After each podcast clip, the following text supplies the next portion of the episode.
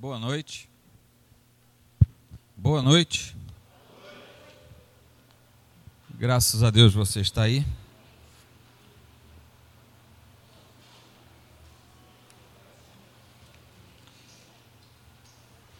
Depois de algum tempo, o Senhor me permitiu voltar, estar aqui com vocês. Então, é sempre um privilégio e que Deus nos abençoe ao longo desta noite. Vamos fazer uma oração.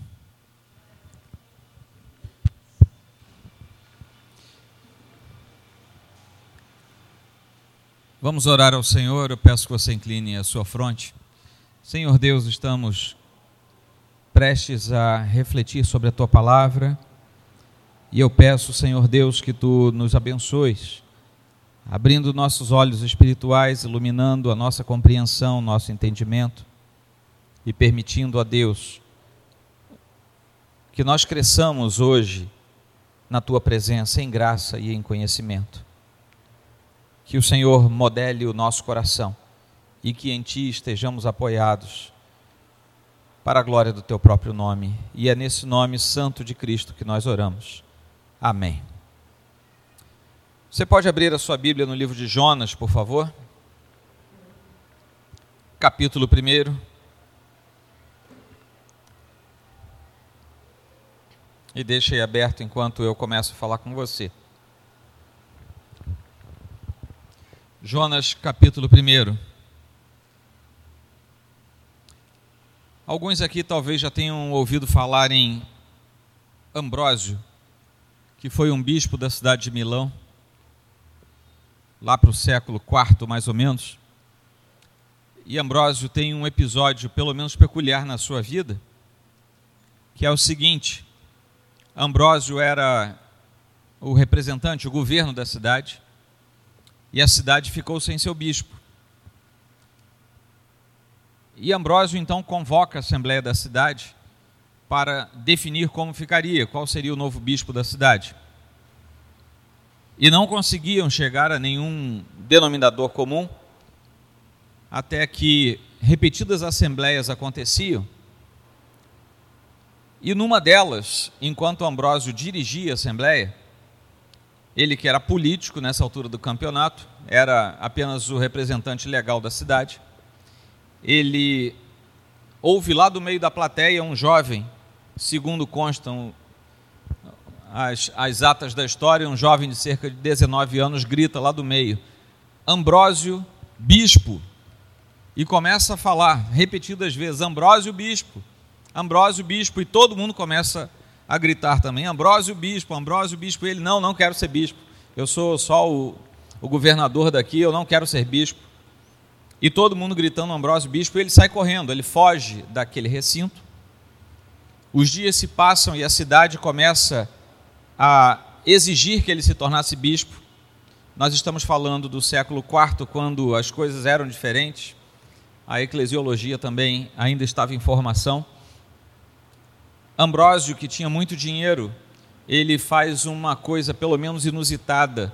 Ele contrata algumas senhoras de profissão duvidosa e coloca lá na sua porta. E quando as pessoas diziam, Ambrósio bispo, ele dizia: Não, não posso, olha como é que eu sou de baixa moral. E ninguém acreditava que ele tinha feito alguma coisa errada porque ele tinha uma conduta ilibada e as pessoas sabiam que aquilo ali não correspondia à verdade. E tanto, tanto fizeram que um dia Ambrósio se dobrou, mas ele levou muito tempo fugindo do chamado que ele tinha. Ele foi um grande bispo da cidade de Milão e resolveu uma série de problemas que a igreja de Milão tinha. Talvez você nunca tenha ouvido falar de Ambrósio com uma história estranha, mas o fato é que isso aconteceu, está registrado. Há um outro homem de Deus, eu preguei esse sermão lá na minha igreja. Então, o que eu falar aqui eu já falei para o meu povo. Tinha um outro homem do século passado, esse talvez você já tenha ouvido falar, A.W. Tozer. Ele tem várias obras escritas, uma delas é Os Cinco Pontos de Como Ter a Saúde Espiritual, uma Vida Espiritual Saudável. É um livreto, mas muito interessante. Fala da vida com Deus.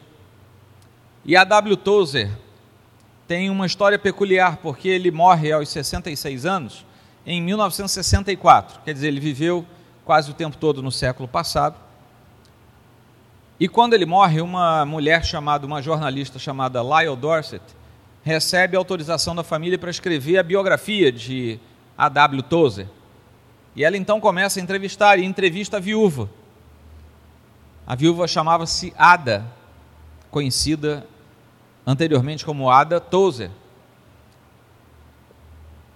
E Ada conta algumas coisas que ninguém sabia, e isso vai parar num livro chamado ah, traduzindo livremente, Uma Paixão por Deus, a Jornada Espiritual de A.W. Tozer. Não está traduzido para o português. E nesse livro, Ada, na sua entrevista, conta que Tozer era um homem santo, um homem que sobre quem não havia nada a falar, só tinha um problema. Ele tinha fugido das suas responsabilidades conjugais. Ele passava, às vezes, meses andando pelos Estados Unidos pregando o Evangelho. Meses sem ver a sua esposa. A tal ponto que uma, há uma pergunta sobre o que Tozer tinha representado na vida de Ada. Nessa altura do campeonato, Ada já estava contando a Lyle Dorset que um ano e pouco depois de ter ficado viúva de Tozer, ela se reencontra com Leonard, que era um amigo de infância, que a essa altura do campeonato estava viúvo também. E ambos se casam. E entre uh, um, dentro de um período de 10 anos, eles ficaram casados, já eram de certa idade, até que Leonard falece antes dela. E logo depois ela falece também mais ou menos em 1975, finalzinho, Ada falece também. Só que, logo em seguida, essa entrevista foi dada já bem depois. Ada diz o seguinte na sua entrevista: Eu nunca fui mais feliz em minha vida, falando do segundo casamento. Porque a W. Tozer amava Jesus Cristo de forma ímpar, mas Leonard conseguiu amar Ada.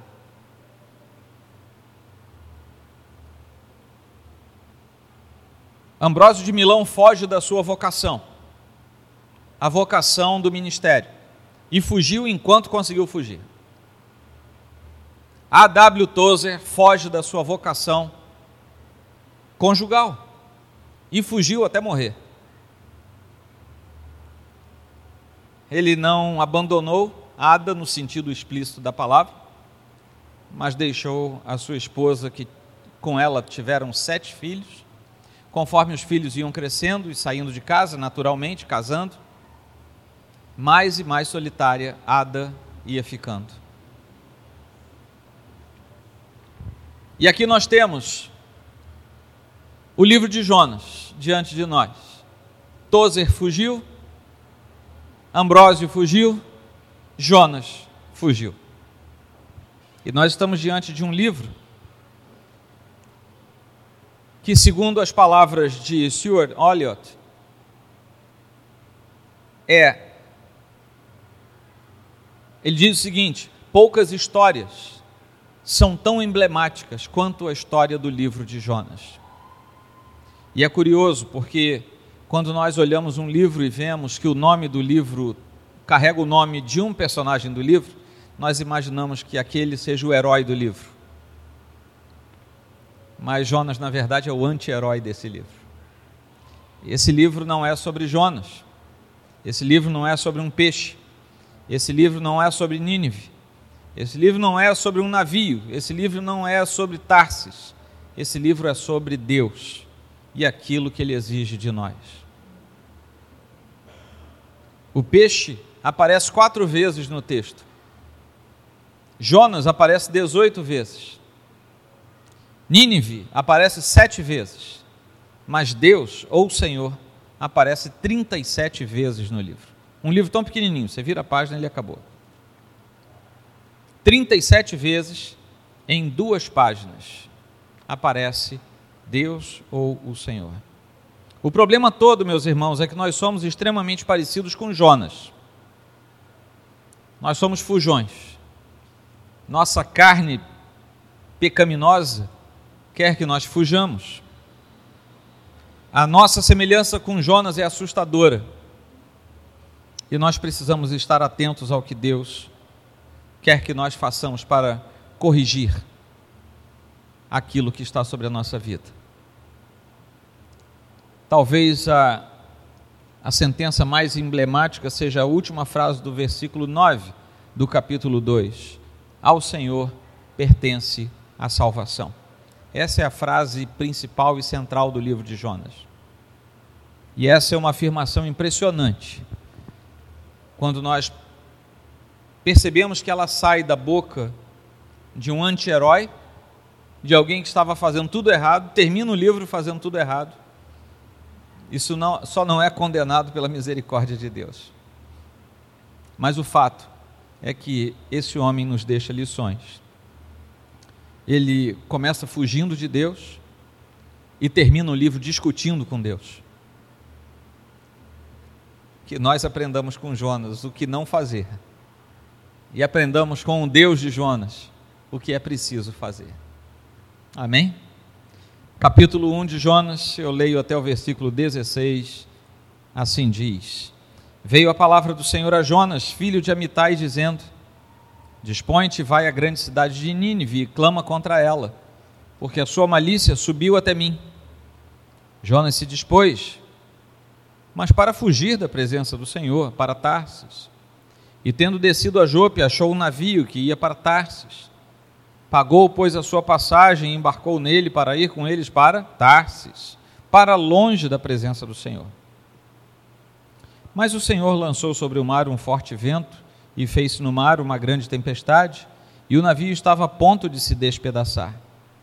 Então os marinheiros, cheios de medo, clamavam cada um ao seu Deus e lançavam ao mar a carga que estava no navio para o aliviarem do peso dela. Jonas, porém, havia descido ao porão e se deitado, e dormia profundamente. Chegou-se a ele o mestre do navio e lhe disse: Que se passa contigo?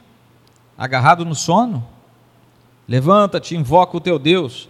Talvez assim esse Deus se lembre de nós, para que não pereçamos. E diziam uns aos outros: Vinde e lancemos sortes, para que saibamos por causa de quem nos sobreveio este mal e lançaram sortes, e a sorte caiu sobre Jonas. Então lhe disseram: Declara-nos agora por causa de quem nos sobreveio este mal. Que, que ocupação é a tua? De onde vens? Qual é a tua terra? E de que povo és tu? Ele lhes respondeu: Sou hebreu e temo ao Senhor, o Deus do céu, que fez o, o mar e a terra. Então os homens ficaram possuídos de grande temor e lhe disseram: Que é isto que fizeste? Pois sabiam os homens que ele fugia da presença do Senhor porque lhe o haviam declarado. Disseram-lhe: Que te faremos para que o mar se nos acalme? Porque o mar se ia tornando cada vez mais tempestuoso. Respondeu-lhes: Tomai-me e lançai-me ao mar, e o mar se aquietará, porque eu sei que por minha causa vos sobreveio esta grande tempestade. Entretanto, os homens remavam, esforçando-se por lançar a por alcançar a terra, mas não podiam, porquanto o mar se ia tornando cada vez mais tempestuoso contra eles. Então clamaram ao Senhor e disseram: Ah, Senhor, rogamos-te que não pereçamos por causa da vida deste homem, e não faças cair sobre nós este sangue. Quanto a nós, inocente, porque tu, Senhor, fizeste como te aprouve. E levantaram a Jonas e o lançaram ao mar, e cessou o mar da sua fúria. Temeram, pois, estes homens em extremo ao Senhor e ofereceram sacrifícios ao Senhor e fizeram votos. Palavra do Senhor. Meus irmãos, nós estamos aqui de, de frente para o pior missionário do qual nós temos notícia. O texto começa dizendo claramente: Veio a palavra do Senhor a Jonas. O texto, diferentemente de outros profetas, menores, não começa dizendo quem era Jonas. Não começa contando, Jonas era filho de fulano, da terra tal, e era no ano tal do rei fulano. Não, ele já começa dizendo: Deus falou. Falou com Jonas. E depois é que nós descobrimos que esse Jonas era filho de Amitai. E a ordem é clara: vai, se arruma e vai. Faz aquilo que eu estou mandando, desponte e vai à grande cidade de Nínive. Jonas era um profeta, não era um profeta comum, porque nós olhamos esse livro tão singelo e nós pensamos assim: não, é, é, essa história está baseada num profeta de pouca importância, ele só aparece aqui. Não. Lá em 2 Reis 14, fala-se com bastante de detalhamento de quem era Jonas, o mesmo Jonas, filho de Amitai. No tempo de Jeroboão II, Israel estava em profunda crise religiosa, crise de fé, crise nacional, e Deus levanta Jonas, este mesmo Jonas, e por causa da ministração do profeta Jonas, o povo de Deus entra em, em tempos de profunda paz, mesmo com um rei que não agradava a Deus e não fazia o que era correto aos olhos de Deus. Por causa deste profeta, que era um homem aprovado por Deus, o povo de Deus agora experimentava a paz, a paz com Deus, a paz com seus vizinhos, a despeito de Jeroboão II, que era um rei que depunha contra o próprio Senhor. E agora Deus dá ordens para ele ir além de Israel. Muitos profetas já tinham recebido a ordem de Deus: abre a tua boca e profetiza contra a Síria, profetiza contra a Babilônia, profetiza contra esse, profetiza contra aquele, mas ninguém tinha recebido ordem de Deus assim: sai daqui, vai até o meio da terra e lá você profetiza. E você profetiza dizendo: vai acabar tudo, vocês vão morrer, a menos que se convertam ao Senhor. Foi o único profeta que recebeu uma ordem tão direta de Deus. E no versículo 3, ele parece que vai fazer tudo bem. Ele então se dispôs, usando o mesmo verbo, mas para fugir da presença de Deus. Jonas se arruma e vai para a cidade de Nínive. E o versículo 3 começa assim: Jonas então se arrumou, mas foi para outro lugar. Ele se arruma, mas é para desobedecer a Deus. Ele começa então o seu processo de fuga. Ele começa como Ambrósio, ele começa como Tozer, e talvez ele começa como alguns de nós, se não todos nós, a fugir daquilo que Deus nos dá a fazer. E o pior profeta de todos os tempos agora está com um dilema. Ele pega, ele paga do bolso uma passagem, ele nem usa os recursos divinos, ele paga do bolso, que é para ver se foge rápido de Deus. Ele recebe uma ordem clara de Deus, vai até o povo pagão e fala a minha palavra. E só lá no capítulo 4, versículo 2, é que a gente percebe as motivações, o, o porquê que Jonas está fazendo isso. Porque ele está virado contra a ordem de Deus, ele não queria ver perdão para aquele povo. Os ninivitas eram um povo cruel. Os assírios, a capital da Assíria, não da Síria, mas da Assíria, era Nínive. Era o povo mais cruel daquele tempo. As torturas dos, dos assírios, dos ninivitas, eram terríveis. Algumas delas estão registradas por aí. Põe lá no, no São Google, torturas dos assírios, e algumas delas são. Você pensa assim, meu Deus, como é que o ser humano pensou nisso? Eles faziam.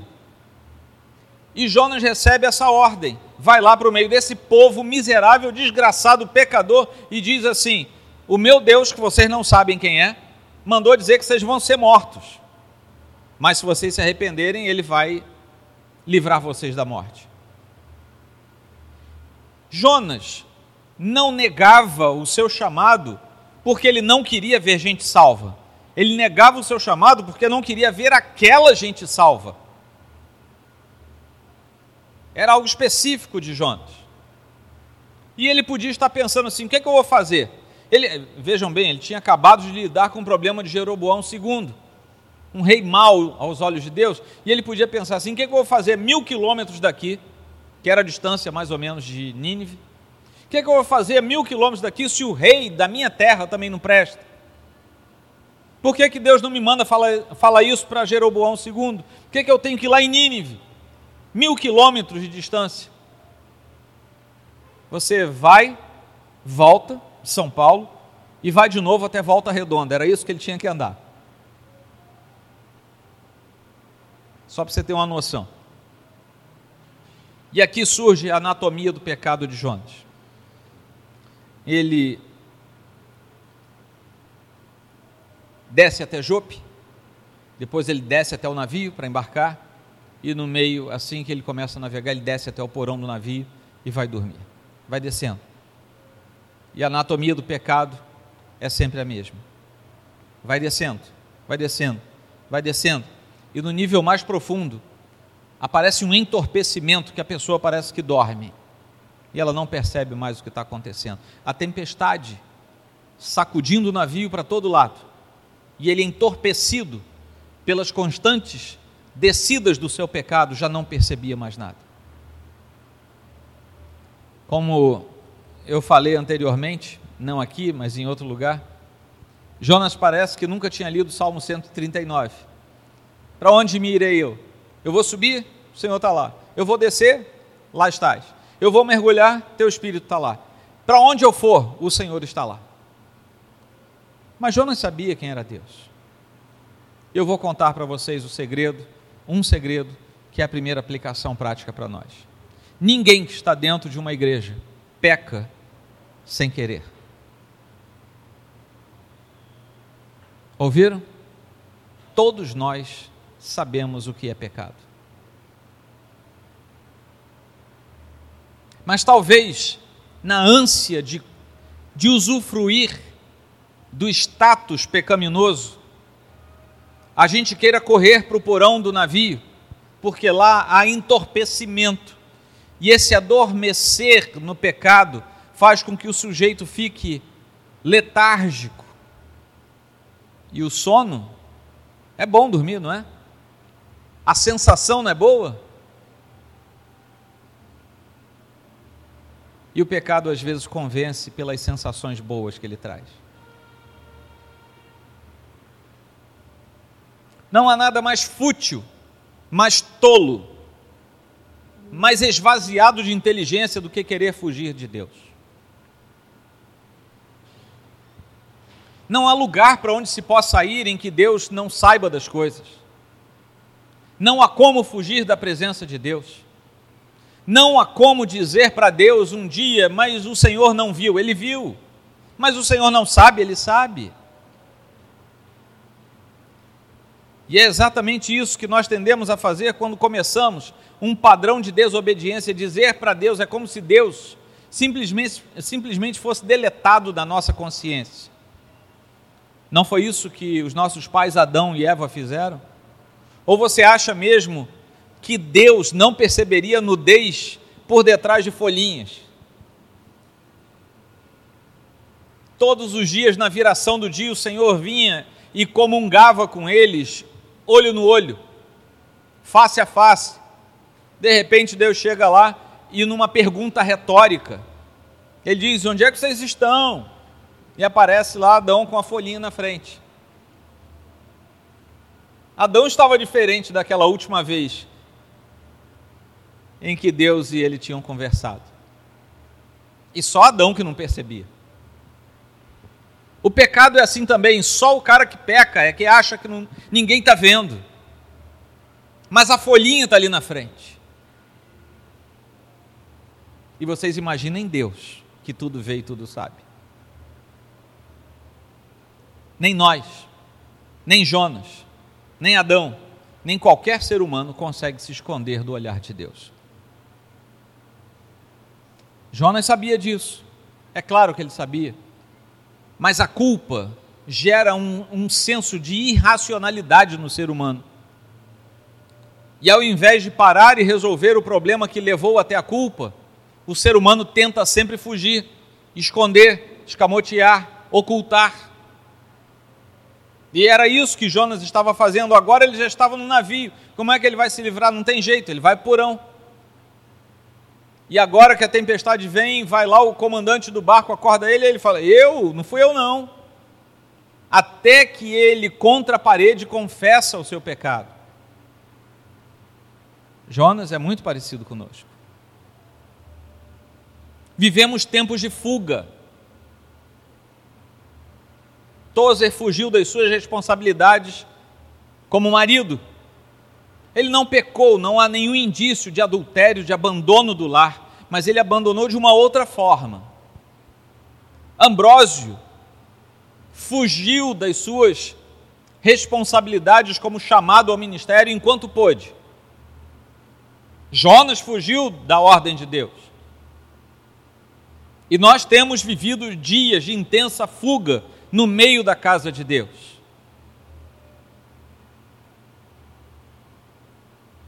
Temos vivido dias em que o homem foge de ser homem. É um monte de menino que não amadurece. É um monte de criança que criou barba. Eu posso falar que a minha é maior do que a de todo mundo aqui. Um monte de criança que teve que sair de casa porque ninguém mais aguentava, ele teve que virar é, um trabalhador, teve que sustentar alguma coisa e no meio desse caminho, ó, vou casar. Aí casa, mas esquece que é homem, continua até ficar velho e morrer, fugindo de ser homem. Vivemos tempos em que se foge de ser homem. Homem é alguém com responsabilidades zelosamente dadas por Deus.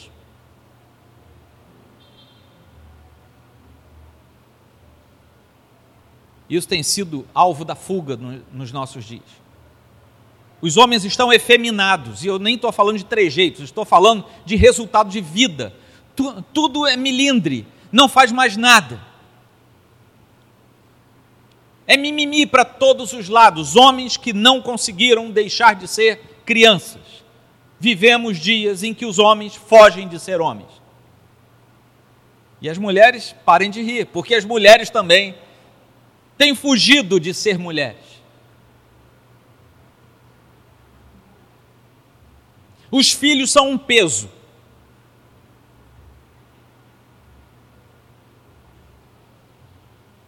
Não, quando eu tiver 87 anos, depois de 25 mestrados e 3 doutorados, eu vou ter um filho fugiu da missão de mãe. Isso é fugir do chamado de Deus. A madre está na mulher, não está no homem. É fuga. É Jonas. É o navio. É o porão. É a tempestade. É Tozer. É Ambrósio. É fuga. Mulheres que pulam as páginas de Efésios porque não querem ver que elas devem sim uma vida de responsabilidade junto ao seu marido. E a Bíblia é rasgada. Trechos da Bíblia inteiros são rasgados. Porque ideologias infames entram na igreja do Senhor e o pecado começa a mergulhar. É o porão, é Jope, é o navio, é o sono profundo, é a leniência diante do pecado. E as mulheres se masculin, masculinizam, enquanto os homens se feminilizam. É, tá certo, gente? Não, não sei não. Um monte de mulher macho e um monte de homem frouxo. É assim que nós temos vivido. E eu não estou falando nem da questão de gênero. Estou não. Tá? Isso é outra novela, é um, é um outro sermão. papéis invertidos. A mulher parece um ogro. É, mas... Virou homem. E o homem fala fino. A mulher faz assim, o homem pum, embaixo da cama. Os papéis estão invertidos. E onde é que nós sabemos quais são os papéis devidos? desde a ordem da criação. Foi lá que Deus estabeleceu os papéis, e a, a, a, partir dali, ao longo de toda a Escritura, ele diz o que é uma coisa e o que é outra. Aí os dois juntos já se juntam e fogem do papel de serem pais.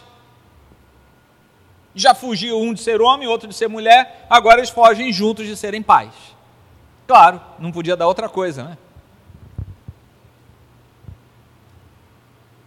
E quando fazem isso, ao fugirem do papel de ser pais, criam rebentos deformados que não vão fazer bem algum, nem para a sociedade, muito menos para a igreja, e menos ainda para eles próprios.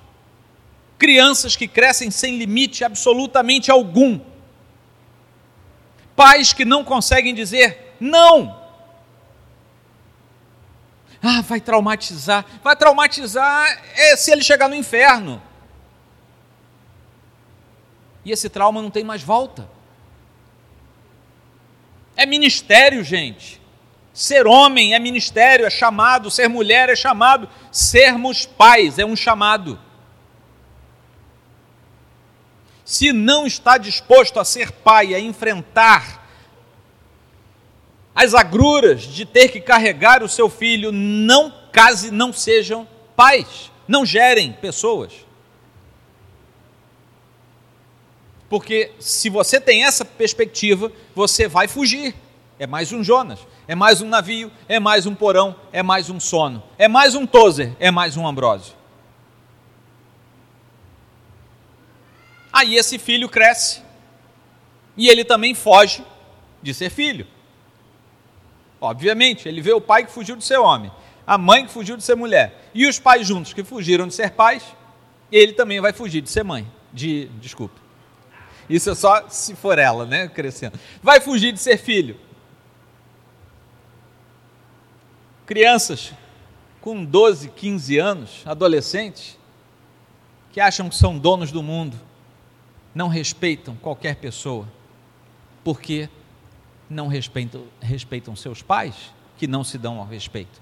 Faça dentro de casa e você vai ver fazendo na rua. Eu me lembro quando eu era criança, eu ouvia da minha avó uma frase que ela dizia sempre assim: Olha, o costume de casa vai à praça. São ditados antigos, mas que funcionam. Se você fizer em casa, você vai fazer na rua.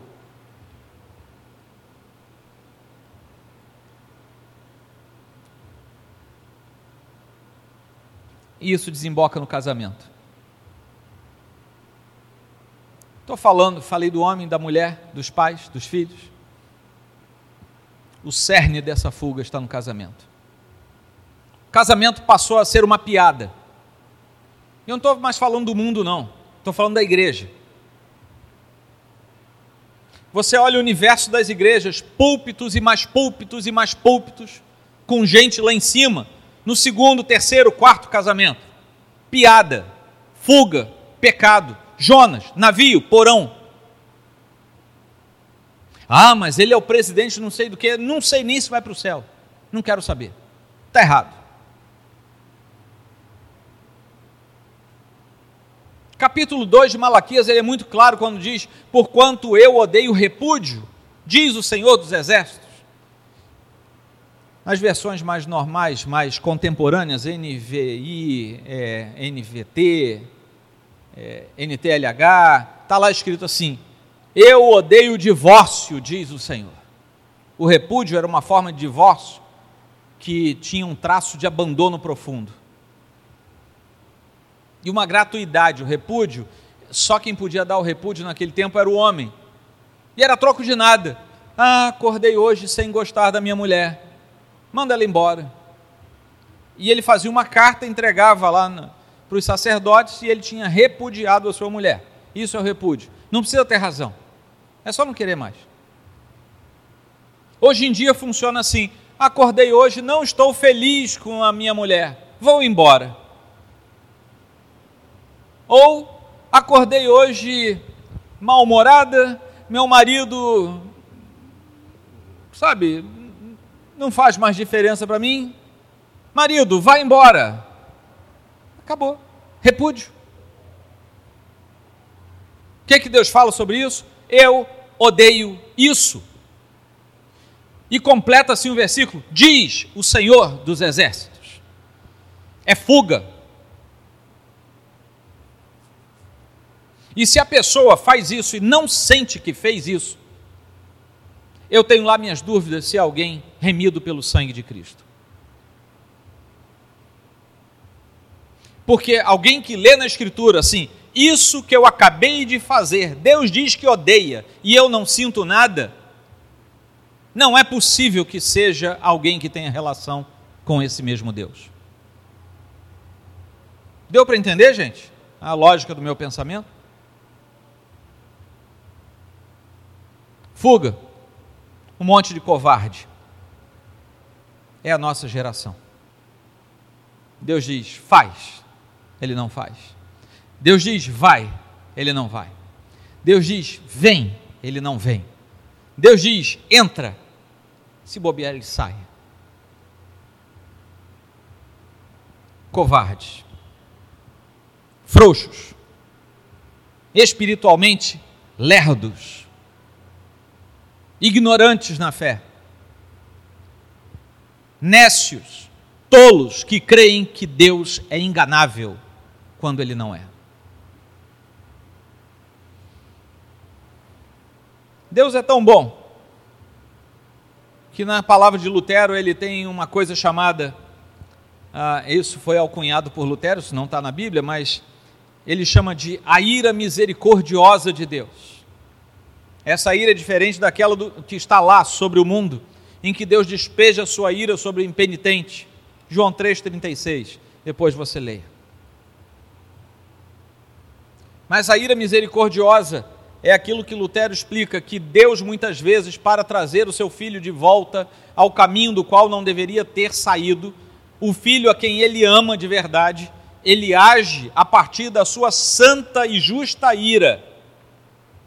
E aquele que pecou, para se consertar, haverá de penar nas mãos de Deus. Se for salvo, se não for, talvez Deus não faça nada, porque o inferno já está esperando.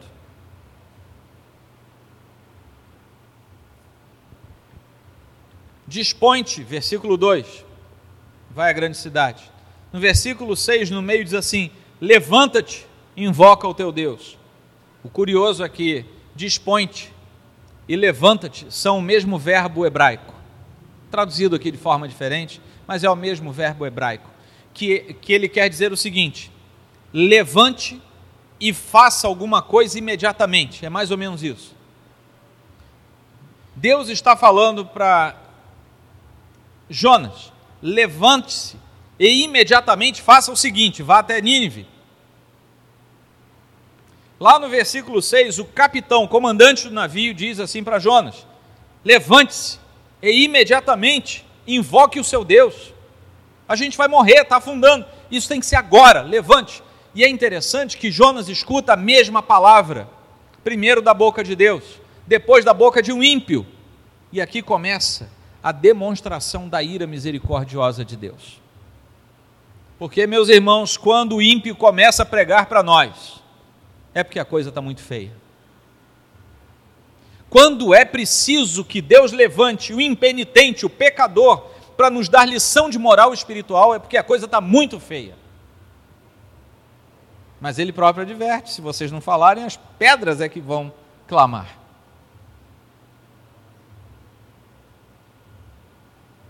Navio prestes a se partir, os marinheiros então lançam sortes e por uma combinação de coisas estranhas, no meio desse paganismo místico lá de lançar sortes para ver quem, quem era o culpado, Deus se vale das circunstâncias daquele, daquele momento e traz à tona o pecado de Jonas.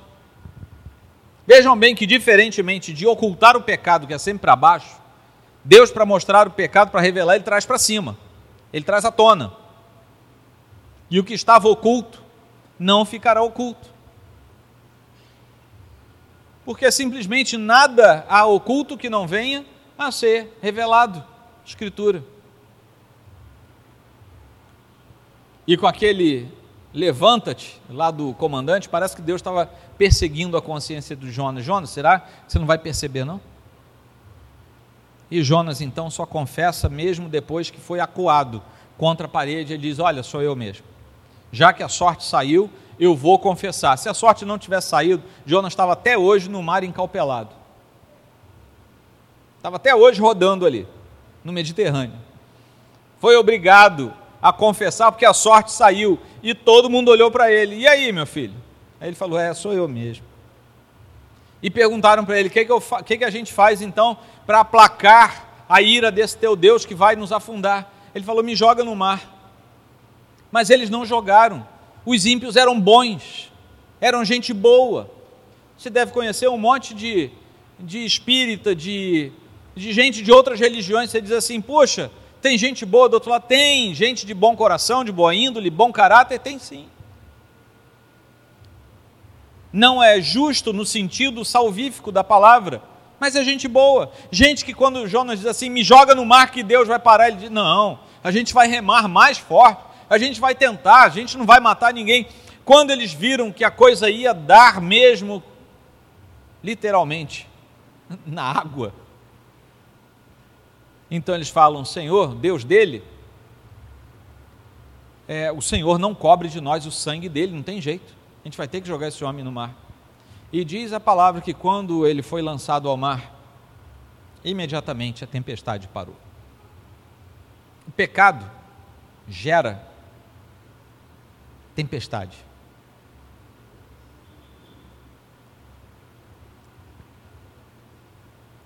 E aqui começa, começamos a ver um tipo de Cristo sendo manifestado na vida desse homem que estava fazendo coisa tão estranha, tão esquisita. Eu tomei banho.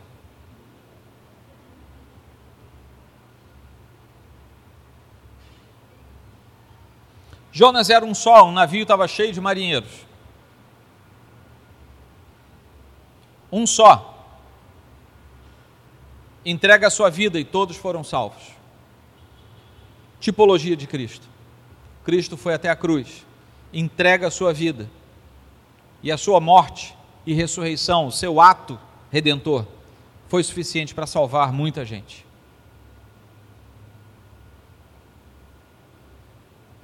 Jonas vai parar por três dias no ventre do peixe. Jesus vai parar por três dias no ventre da terra. E é o próprio Cristo quem diz: Olha, o sinal de tudo isso é o próprio Jonas. Jesus fala de Jonas. E ainda diz que Jonas passar três dias no ventre do peixe é o sinal do que aconteceria com ele. Então, essa tipologia é garantida pela própria Bíblia. O Senhor também permaneceu por três dias nas entranhas da, da terra, até que foi posto para fora da terra, ressurreto pelo poder do Senhor enquanto Jonas foi posto para fora do peixe, por ordem do poder do próprio Senhor. E Jonas então dá um testemunho. Ele, antes de ser lançado ao mar, ele dá o testemunho: olha, eu sou é, da terra de Jeová, aquele que abriu o mar, aquele que fez a gente conquistar Canaã, um povo desse tamanhozinho, conquistou tudo. Só morreram 36 soldados nossos e só numa batalha em que a gente errou. Quando a gente foi para Ai, a gente perdeu 36 homens, porque a gente foi sem ordem do Senhor. Antes da gente entrar em Canaã para destruir Jericó, Deus abriu o Rio Jordão e a gente passou por dentro dele. Eu sou dessa terra, eu sou desse Deus. E os homens ficaram com medo. Quando jogam Jonas ao mar, eles fazem sacrifício a Deus. Porque, junto com a pregação de Jonas, aquela pregação tímida, testemunho contra a parede, né? A sorte saiu, não tem jeito, agora vou ter que pregar. E ele prega ali um breve testemunho sobre quem ele era e quem era o Deus dele. Quando ele é lançado ao mar, a tempestade para na hora, eles falaram assim: não é que ele falou mesmo a verdade, e o Deus dele é muito poderoso, vamos fazer um sacrifício para ele. E diz aqui, isso é claro no versículo 16: Temeram, pois, estes homens em extremo ao Senhor e ofereceram sacrifícios ao Senhor e fizeram votos. Viraram crentes. Foram para Secade, falaram com o pastor Daniel, foram batizados. Estão aí até hoje.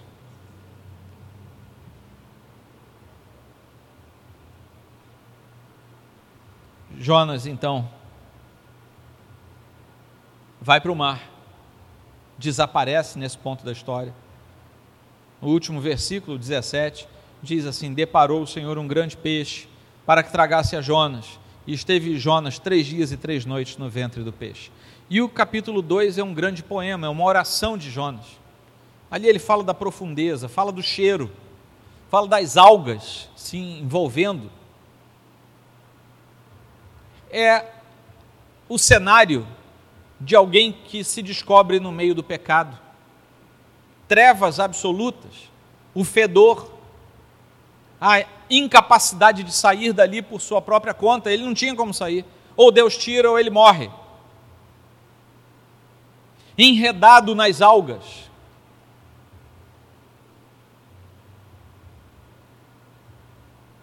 E lá estava Jonas, fugindo para não ver pagãos de Nínive arrependidos e salvos pelo Senhor. Vai para um navio fugindo desse Senhor para não ver pagão convertido. E o navio inteiro se converte.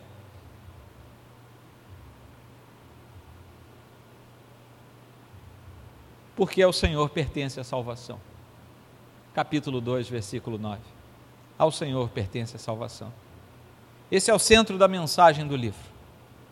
Deus salva quem Ele quer, usando os meios e instrumentos que Ele quer, na hora que Ele quer. E Jonas, mais uma vez, nos dá uma lição que nos, nos aproxima de Cristo. Deus usa o elemento da substituição de Jonas para salvar o navio inteiro. Assim como Cristo nos substitui na cruz, Jonas foi o substituto diante da ira de Deus.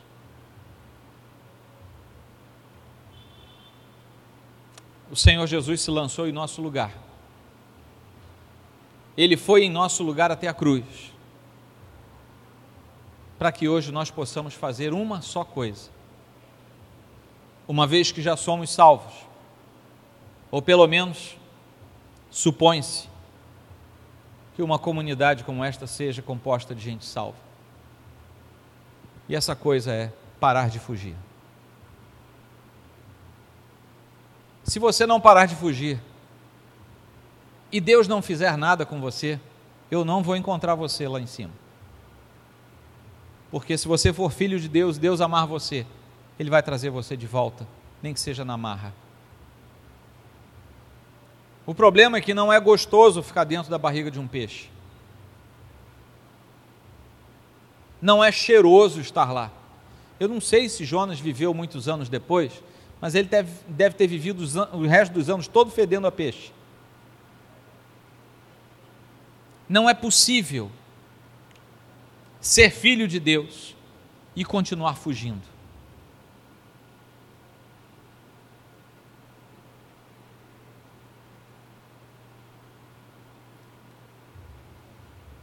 Deus trabalha conosco na base das ordens e não dos sentimentos. Se você nasceu homem, Deus tem ordens para você como homem. Se você nasceu mulher, Deus tem ordens para você como mulher. Ele não mandou você sentir que é homem, nem sentir que é mulher. Ele simplesmente deu ordem. Se você tem filhos, ele deu ordens para vocês como pais. Ele não mandou você ficar assim numa nuvem, meio hippie assim, imaginando quais são as sensações da paternidade. Ele deu ordens. Faça isso, faça aquilo. Se você é filho, bem que a maioria dos filhos está lá em cima, né? Depois alguém dá a gravação para eles escutarem. Se você é filho,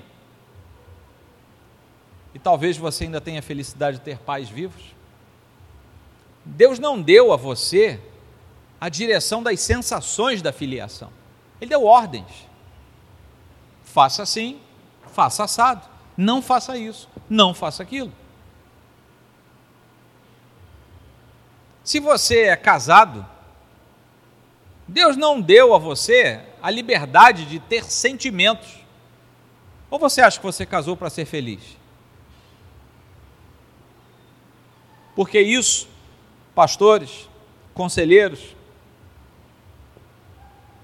É o que mais ouvem, eu estou indo embora porque não sou mais feliz. Quem disse que Deus mandou você casar para ser feliz? Isso é um retardamento pós-moderno. Deus deu ordens, não deu sensações. Agora eu estou feliz. Cuidado, provavelmente você está indo para as trevas. Porque a felicidade em Deus é decorrente da obediência a Deus. Não consigo mais sentir o que eu já sentia. Azar. Cultiva novamente seu relacionamento. Está muito difícil. E eu com isso? Vai se converter direito. Mas é, é tanto. Não me toques.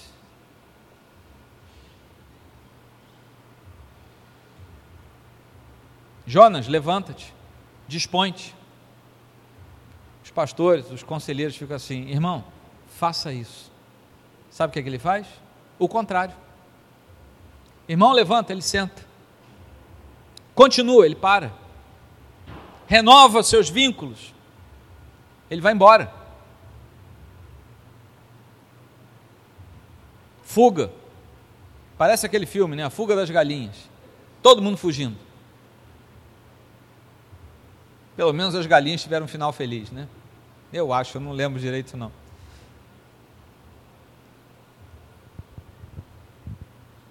Meus irmãos, encerrando, não há como fugir de Deus.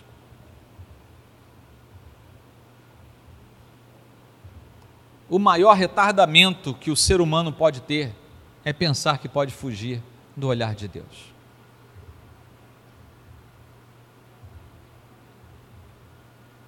Jonas não conseguiu fugir de Deus. Tozer não conseguiu fugir de Deus. Ambrósio não conseguiu fugir de Deus. Ninguém aqui consegue fugir de Deus, muito menos eu consigo fugir de Deus. Deus nos deu ordens, Ele não nos deu solicitações, e Deus não usa por favor para a gente.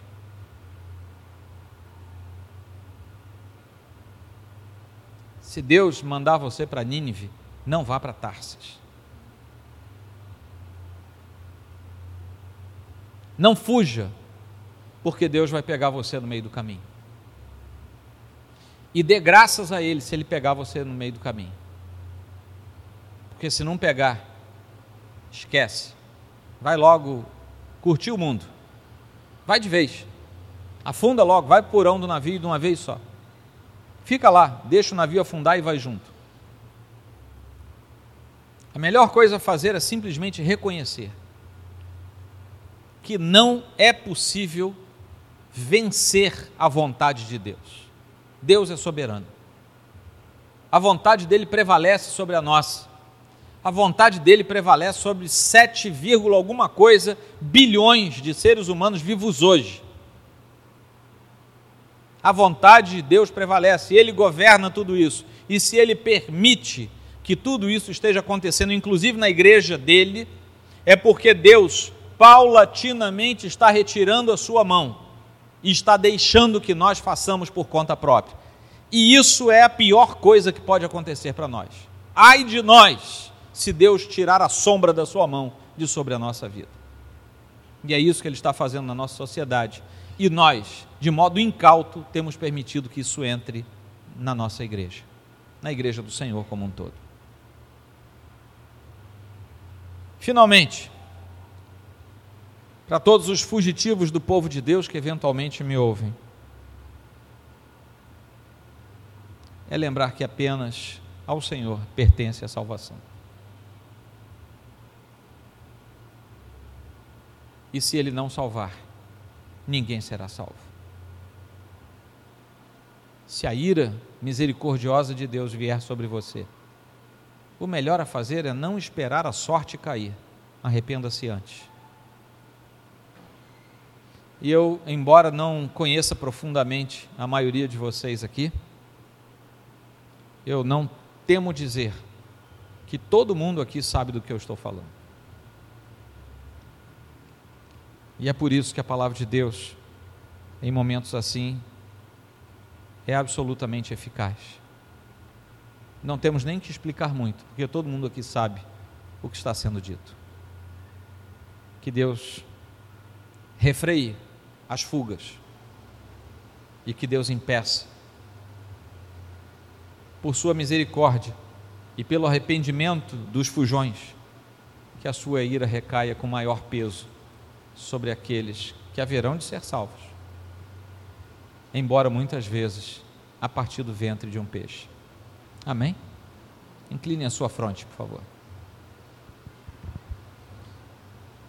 Senhor Deus, em tua presença estamos. Vivemos dias difíceis. E o mais dramático, Senhor Deus, é que esses dias invadiram a tua igreja.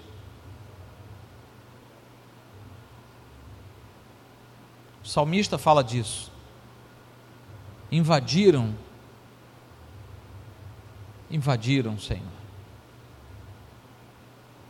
E a nossa oração nesta noite é que o Senhor traga arrependimento aos corações que precisam se arrepender. Que o Senhor traga clareza a quem tem sua visão embaçada. E que o Senhor traga definições ao coração de todos nós. Se algum de nós está em processo de fuga, refreia-nos e traze-nos de volta ao teu caminho. É melhor, ó Deus, estar diante de ti sob o teu castigo do que nos perdermos para todo sempre. E é assim que nós oramos, no nome precioso de Cristo. Amém. Senhor.